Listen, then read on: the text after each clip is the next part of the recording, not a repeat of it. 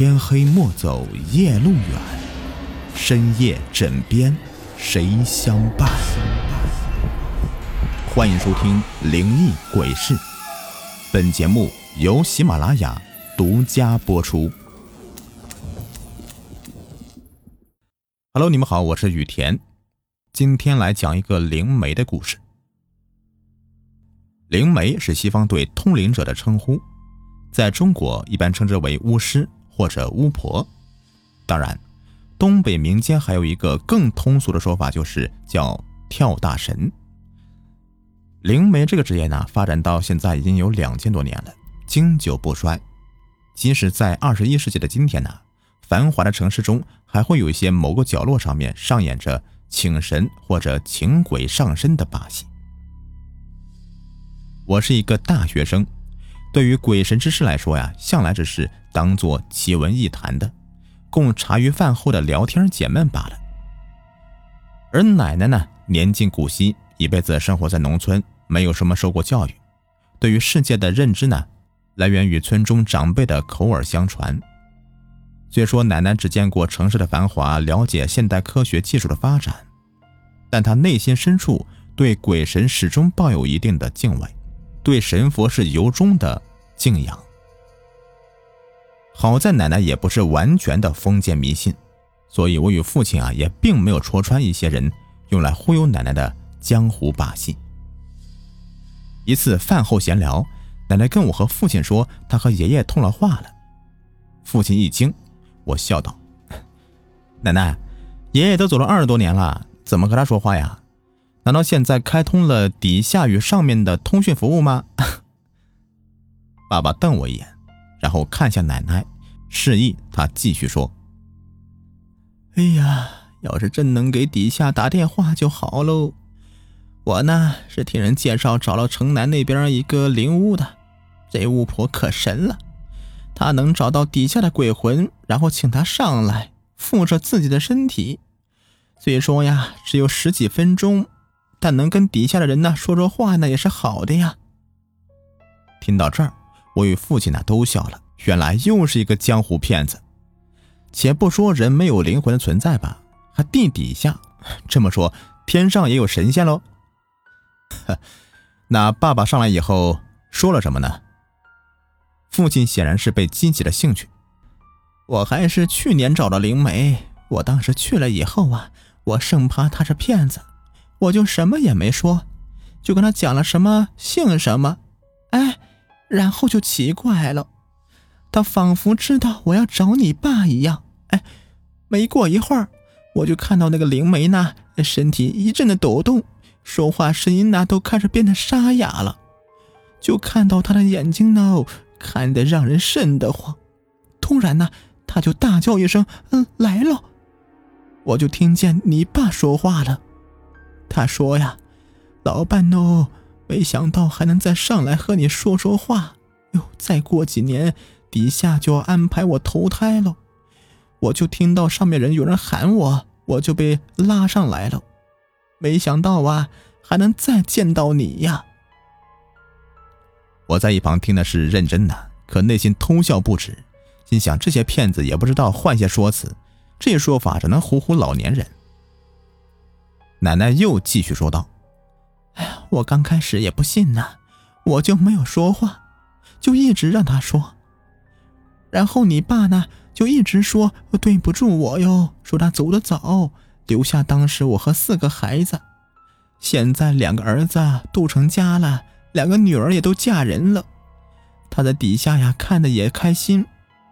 他讲他没有办法呀，生病要走也拦不住。”他最对不起的就是我，说我一个人不容易，把几个小家伙都拉扯大喽，给他们家长了脸面，还添了风光。我当时呢，听他讲到这儿，这才相信呐，原来这灵媒是真的。你爸呀，可能真的上来一趟了。我当时刚要开口，你爸就叫我不要讲话。说时间短，听他讲就好了。然后呢，他就讲他儿子现在是多么的能干孝顺，讲他女婿是多么的好，讲他孙子是读了大学了，他在底下是多么的风光。我越听越震惊，心想这骗子怎么知道我家这么多事儿的？有些事儿貌似还真能对得上号啊！我看向我爸，他沉默不语，脸上没有任何表情。或许他也吃惊于现在骗子手段这么高超，能够牢牢把握人的心理。哎呀，最后他跟我讲，他说你想见儿子和孙子呢，可是他知道你们两个不信，知道你们两个听到这儿，肯定以为是假的，不愿来呀。我就答应他，下次一定把你们俩带过去，不管你们是信还是不信，让你爸呀。见见你们俩，他也得了了心愿呢。我哑然失笑，奶奶，这点儿他倒说的是真的，我还真的就不信呢。这些把戏也就出现在电视上面啊，现实中怎么可能会有鬼神呢？反正我不去，我觉得他是假的。啊，去看看吧啊，看看我们去了以后，那灵媒怎么说。父亲少见的对这些怪力乱神的事儿起了兴趣。奶奶听到父亲应允了，她喜出望外，说要挑个好日子再去找那个灵媒。几天后，奶奶带着我和父亲还有姑姑一家驱车来到灵媒这儿。从外面看呢，是一个普普通通的一户农家。进入屋里面，大堂摆着一张条案，没有靠墙，就放在中间。条案上面有果盘有香炉，还有一些做法事的用具。条案前呢摆着一个火盆，火盆旁边有几道黄纸，左右两堵墙上挂着面目狰狞的神仙画像。估计是啊，是镇宅辟邪用的吧。从里屋走出一个老妪，步履蹒跚，脸上满是皱纹，看得出身体还算健朗。你们是来请底下的人的？老妪先开口说话了，声音略低，带有点沙哑。“哎呦，老神仙呐，又麻烦你喽，请底下的人说说话。”奶奶上前说道。只见老妪回过身来，烧了三炷香，插在条案里面的香炉，然后朝火盆扔了几道黄纸。待火盆燃烧起来之后，从怀里掏出几张黄符，口里念念有词。然后将黄符扔到火盆里，说：“姓什么？周。啊，姓周啊！好，好，好，我这就下去找。”我在一旁冷笑不止，只凭一个姓，在底下有那么多人中，他怎么就能保证找得到呢？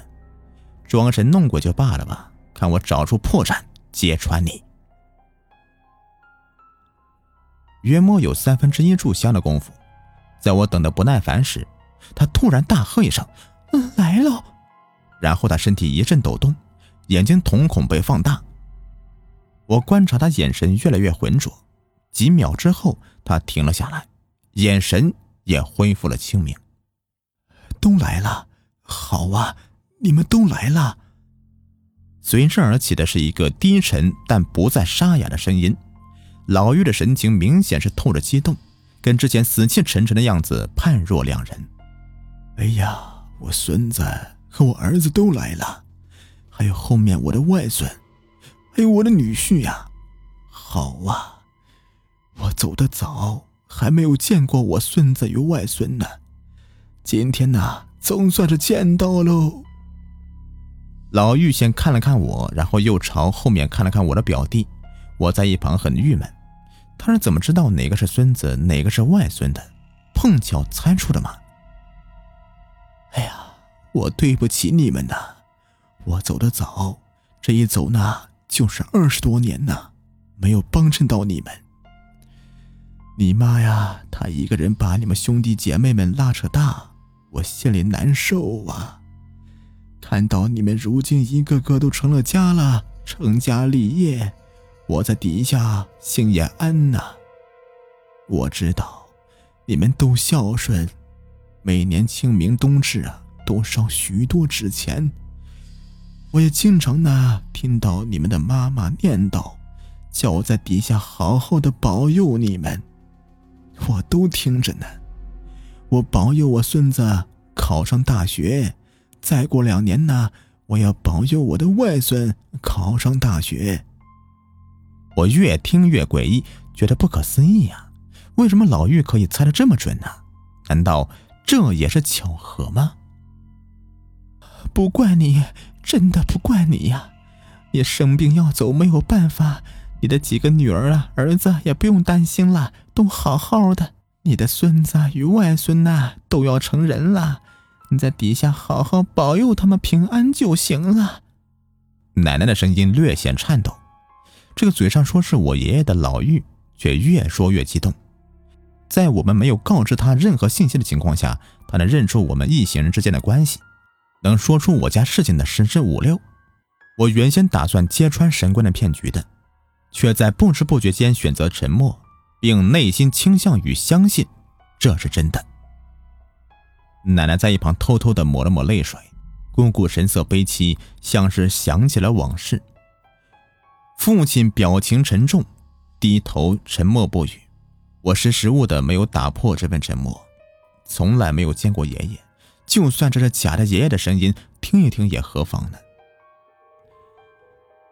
要走了，时间要到了，我很激动啊，很高兴，我会在底下看着你们。声音越来越小，然后就看到灵梅又是一阵哆嗦，恢复到了先前模样。我看着他，很难想象，若不是真的他被人上身了，怎么能短时间转换两种气质呢？哎呀，好了好了啊，他刚刚该说的也都说了吧。我也要歇一歇了，你们回去吧。姑姑搀着奶奶恋恋不舍的往外走，我一脸疑惑，虽是不信吧，但又从内心中希望这是真的。灵媒真的是能沟通阴阳两界的灵魂吗？渐渐的，我想明白了，灵媒真假意如何呢？这两千年来，他们的存在既有他们的道理，不管是不是有灵魂。无论是不是有阴间，活着的人想念已去的人，所以灵媒搭起阴阳两界的桥梁，给在世之人一个能够寄托的哀思，缅怀已去之人的窗口。神仙也好，神棍也罢，灵媒充斥在世间的各个角落，招引阴间的魂魄，治愈阳间的哀伤。愿信之人寄哀思，不信之人免故人。